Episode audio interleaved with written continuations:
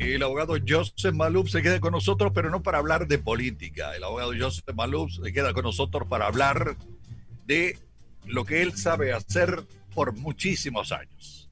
Defenderlo a usted en un caso de accidente, de negligencia o de compensación laboral.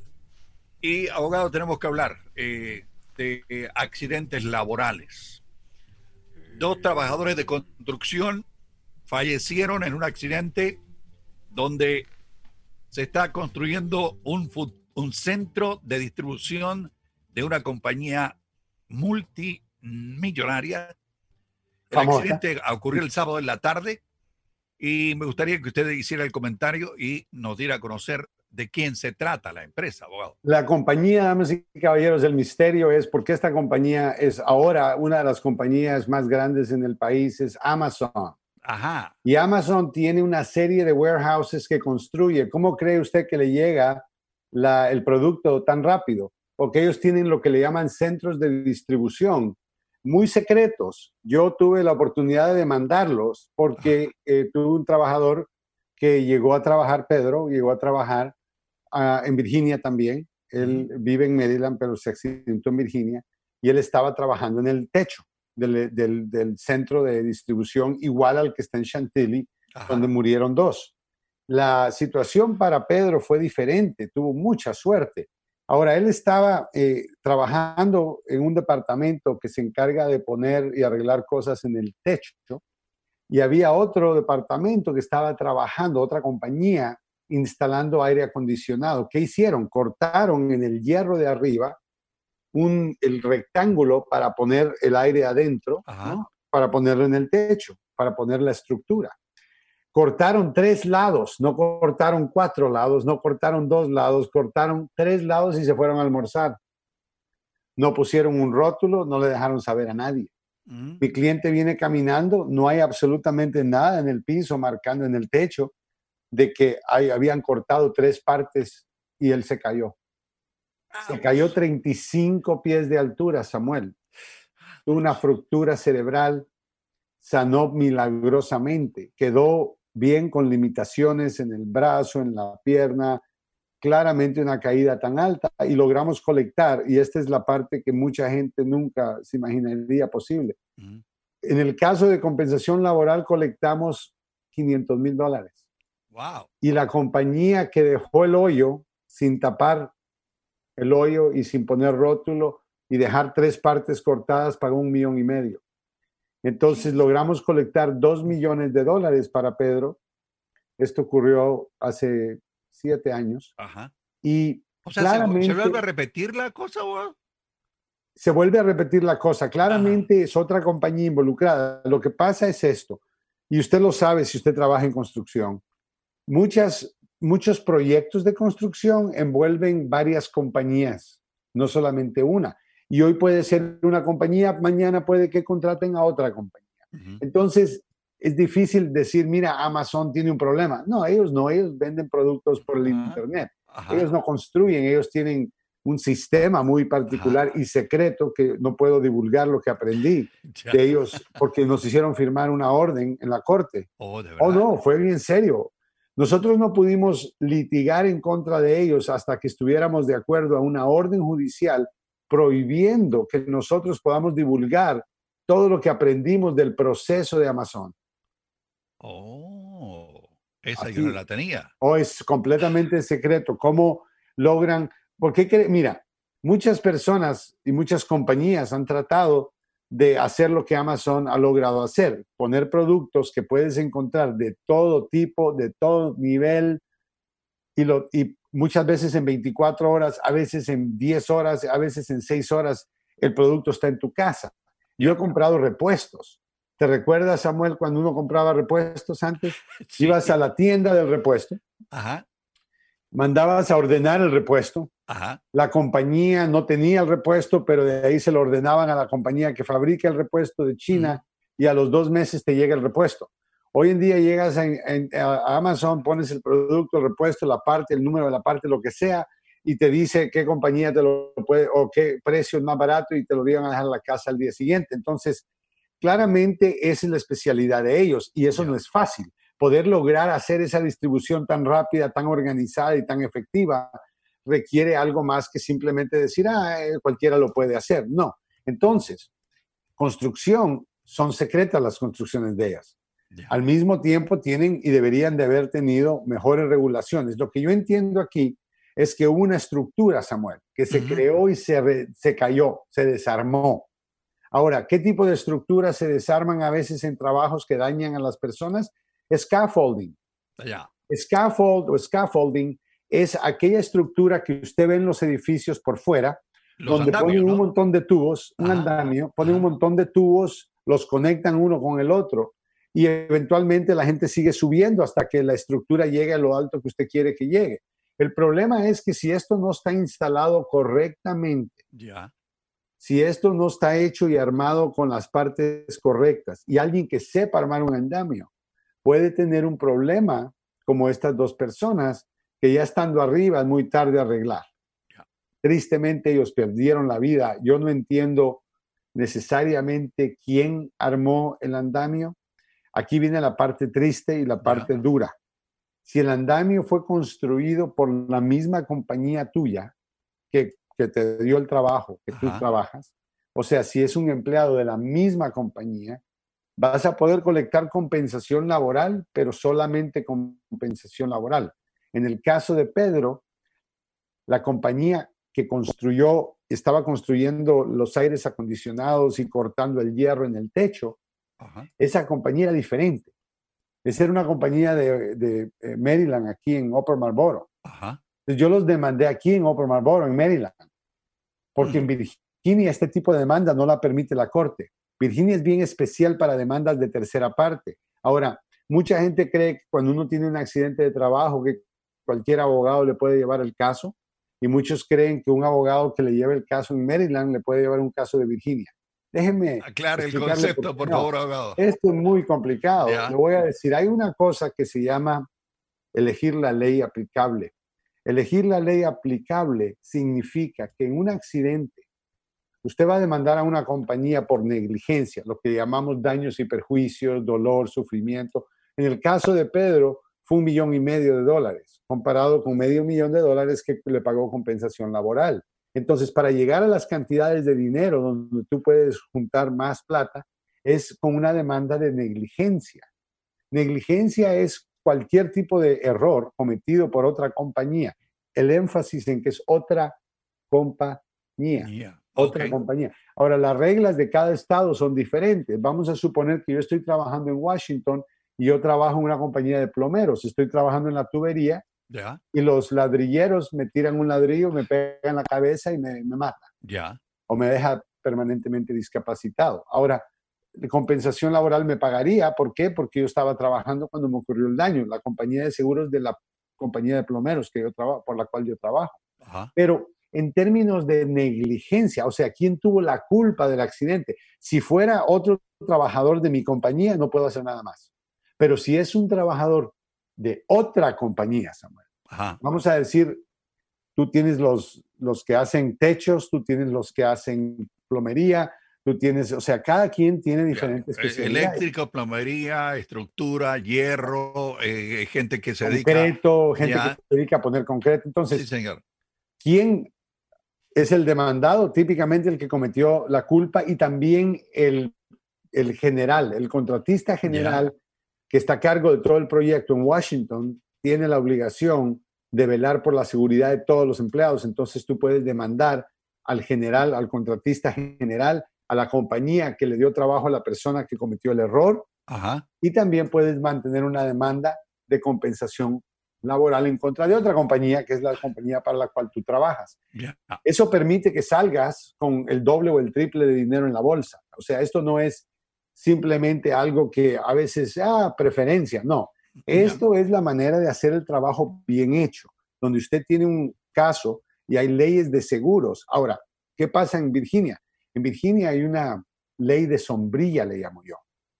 Y sombrilla, leyes de sombrilla, se refiere cuando hablamos de sombría a algo que protege, ¿no? La sombría ¿qué hace? Te protege de la lluvia. el, paraguas es, para aguantar la lluvia, pues vaya. Entonces, si tú tienes un paraguas que aguanta los accidentes, ¿no? Imagínate, tú tienes una, una, una sombría de protección. El problema es que la sombría es al revés en Virginia. La sombría es de protección para los empleadores. No le puedo creer. Entonces, si usted tiene un trabajador, vamos a suponer en una compañía de plomeros en Virginia, y hay una compañía de, de, carpinteros y el carpintero le tira la madera y se cae y le cae encima a un plomero, ¿puede recibir el plomero compensación laboral? Claro que sí, pero no puede demandar al carpintero. Lo podría hacer en Washington, ya. lo podría hacer en Maryland, pero no lo puede hacer en Virginia, porque hay una sombría de protección que dice que todos los eh, individuos, compañías, corporaciones que están trabajando en el mismo proyecto están protegidos bajo la sombría de, de inmunidad que le dan a las compañías que le dan compensación laboral a sus trabajadores. O sea, eso cancela la demanda. Pero, pero yo logré ganar este caso de todos modos, porque que recuérdense, mi caso ocurrió en Virginia también. ya. Pero ¿por qué fue? Porque yo estudié en lo que le llaman lugar donde el accidente ocurre y qué ley escojo. Ya. Demandé en Maryland para escoger la ley de Maryland. Lo pude haber hecho en Virginia, me hubieran tirado a la calle, porque en Virginia está la sombría. Ya, ahí hay Pero el paraguas no está en Maryland. Ya. Entonces demandé en el estado de Maryland sobre un accidente que ocurrió en Virginia. ¿Pero se puede hacer eso o no? Porque la compañía tenía las oficinas en Maryland. Ah, ya, ya, ya, ya. Ahora, si la compañía no tuviera presencia en Maryland, no. Pero si la compañía tiene una oficina aquí, que tenía la oficina principal acá, si la compañía hace trabajos aquí, yo lo puedo demandar a la compañía aquí. Esto es lo que aprendo en la escuela de leyes, ya un poquito más avanzado, de lo típico que la gente habla de que un asesinato, un asalto, etcétera. No, esto es importantísimo porque puede cambiar. A Pedro le cambió la vida completamente, porque Pedro de, de dos de 500 mil dólares a 2 millones de dólares, usted me va a decir si eso no cambia la vida de su vida. Cierto. ¿Por qué? Porque escogí Maryland. Maryland sí permitía esa demanda y ganamos la demanda. Hmm. O pelearon, patalearon, lucharon, hicieron berrinches, pero ganamos la demanda. Ahora, ¿qué pasa en diferentes estados? Hay leyes que permiten estas demandas, hay leyes que no. ¿Qué pasa en ciertos estados? Hay estados que permiten más beneficios que otros, dependiendo la parte del cuerpo, dependiendo qué, qué situación usted se encuentra. Entonces, yo creo que muchas personas van a encontrar que cuando van a un abogado que hace casos criminales, que hace casos de divorcio, que hace casos de todo, un abogado que hace es diferente de salvado, salvado, insalvado, pues salvado, insalvado, salvado tiene abogados, cada uno se especializa en eso. Eso es diferente de que un abogado se especialice en todo, ha comparado con una firma de abogados que tienen diferentes especialistas. Ya. Eso está bien. Entonces, ¿qué pasa? Que si tú no tienes frecuencia de litigar estos casos y de pelear sobre qué estado, sobre qué ley, sobre cómo se hace aquí, cómo se hace allá, es muy posible que tengas un caso en tu oficina que tal vez pueda hacerse y pueda triplicarse el dinero para el cliente, pero el abogado no lo conoce. Ah. El cliente no lo sabe. Ya. Porque el abogado no conoce. Es, como inmigración, ¿ok? Te voy a explicar qué es lo que yo conozco de inmigración. Conozco que es bien difícil que le den los papeles a la gente. Ya. That's it. Ese es mi conocimiento de la ley de inmigración. Ahora, si yo estoy necesitando plata, alguien me toca la puerta y me dice, abogado, mire, yo quisiera que me llevara mi caso de inmigración. Claro, yo estudié una base, una, tomé un par de clases en Georgetown en particular de inmigración, en donde aprendí diferentes leyes y filosofía y cosas así. Puedo buscar la ley, investigar, chequear la sección, averiguar. Pero no le voy a saber todas las excepciones, no le voy a saber todos los detalles, no le voy a saber toditas las cosas que podrían hacer la diferencia en su caso. Hmm. En su caso podrían hacer la diferencia. Por eso es que Carlos, él mismo se especializa en casos criminales, casos penales. Correcto. hay un montón de cambios en la ley, hay un montón de excepciones, hay un montón de detallitos que si tú tienes un abogado que conoce esos detalles, te puede ayudar mucho en tu caso.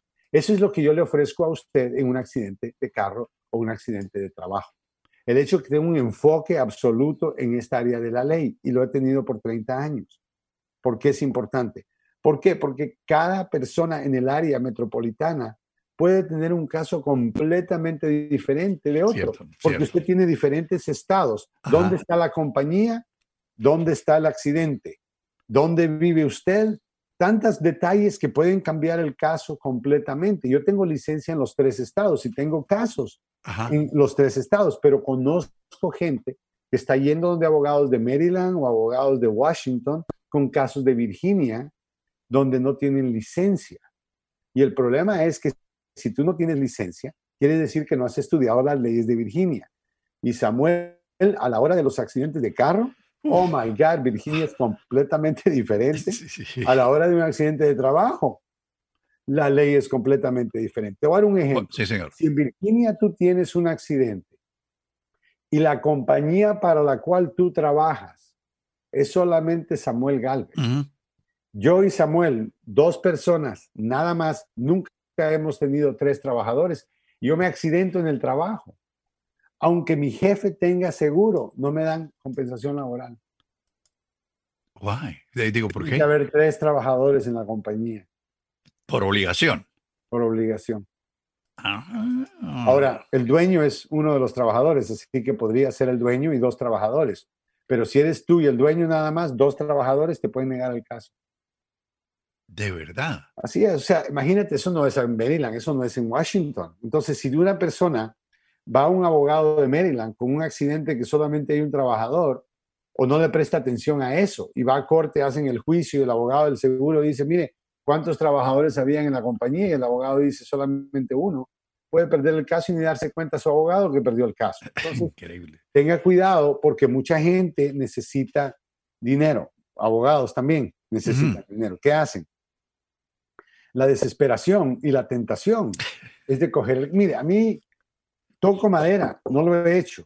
Ya. Aunque Samuel me conoce por años y he hecho todo tipo de demanda porque he estudiado hacer diferentes demandas, no es, solo accidentes, pero mi especialidad para decirle, mire, esto es lo que yo conozco profundamente, es accidentes. Ahora, tuvimos casos donde demandamos, ¿te recuerdas? Un edificio de apartamentos. Sí, señor. Porque habían sacado un montón de inquilinos.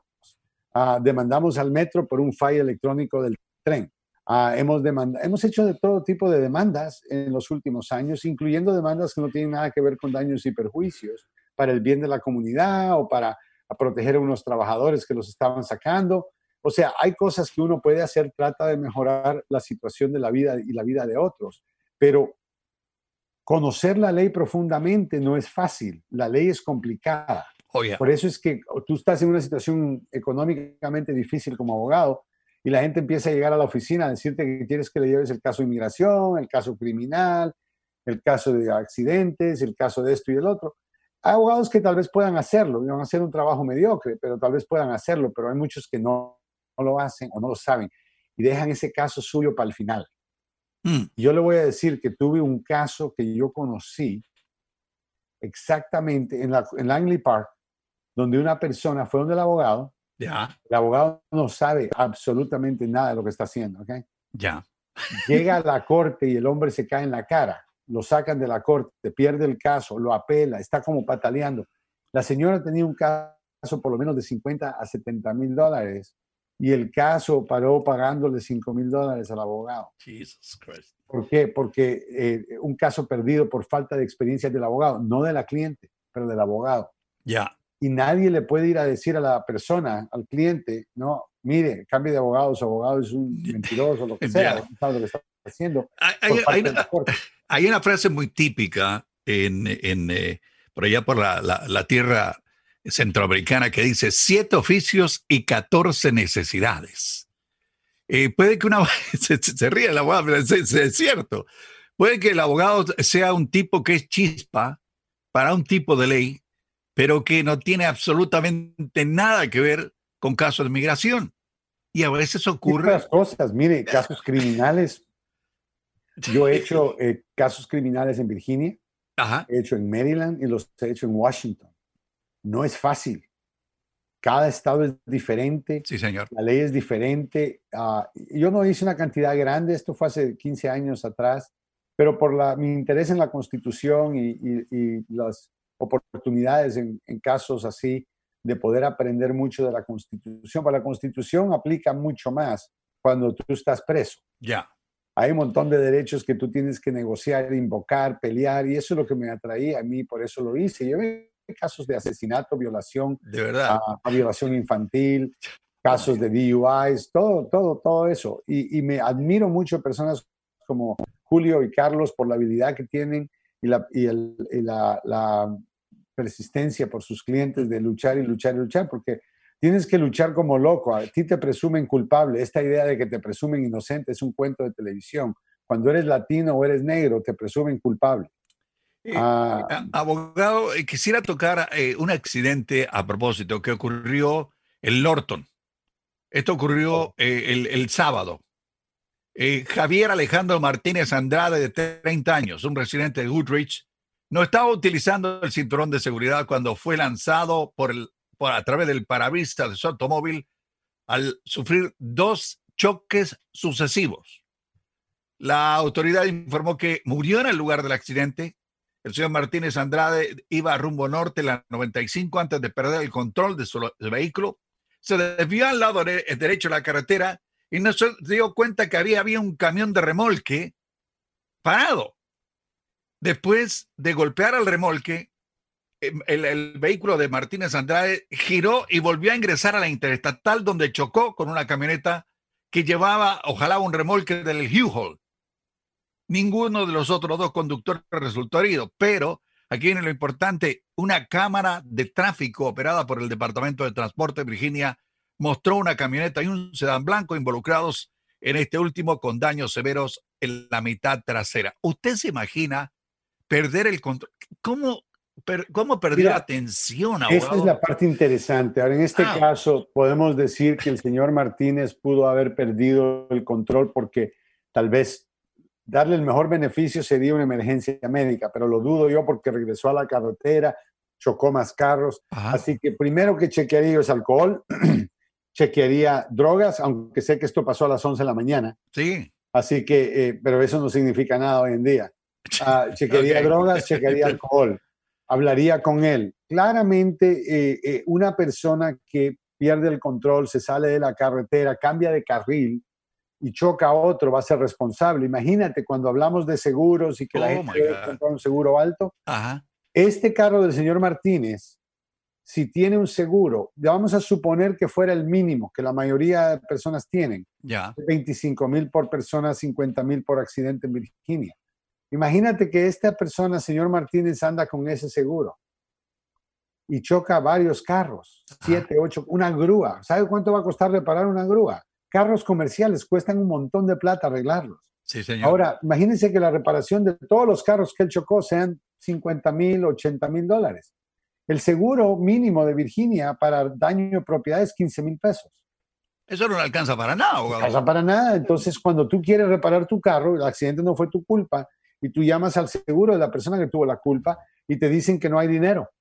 ¿Qué, haces tú?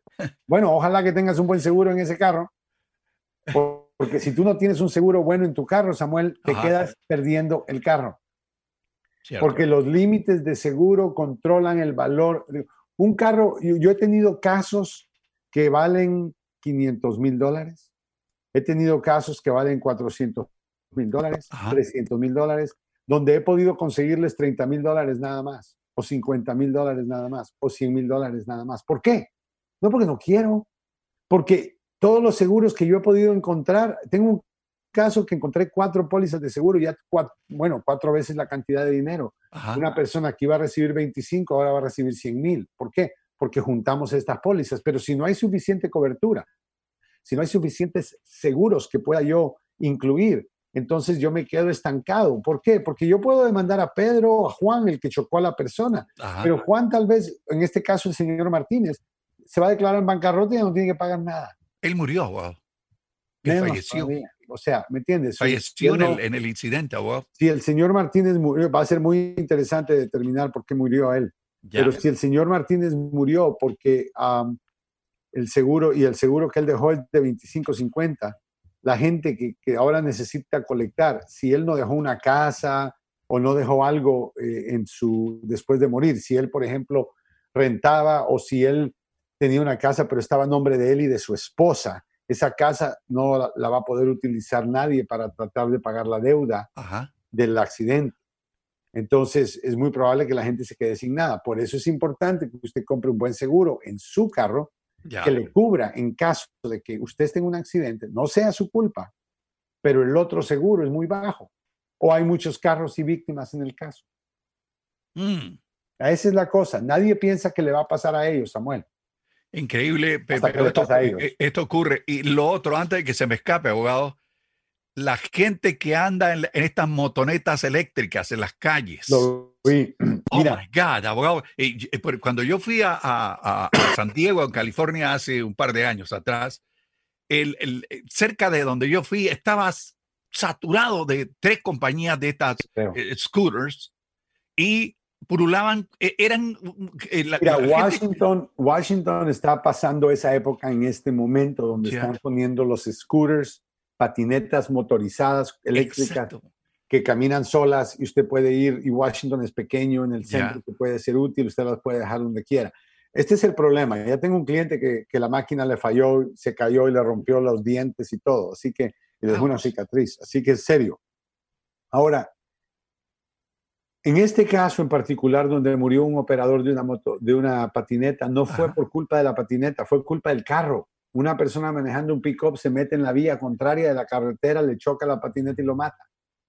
Así que el carro venía en la vía contraria, no fue la ah. patineta la que tuvo la culpa. Ya. yo creo que es un buen ejemplo para que la gente sepa que aunque usted piense que la patineta aquí tuvo la culpa, la patineta, si usted la está manejando, tenga mucho cuidado porque hay carros que no le prestan atención a la gente en patineta. no están acostumbrados, a No. No. Eso es lo que, me, lo, que me llamó la atención cuando estuve en San Diego, California.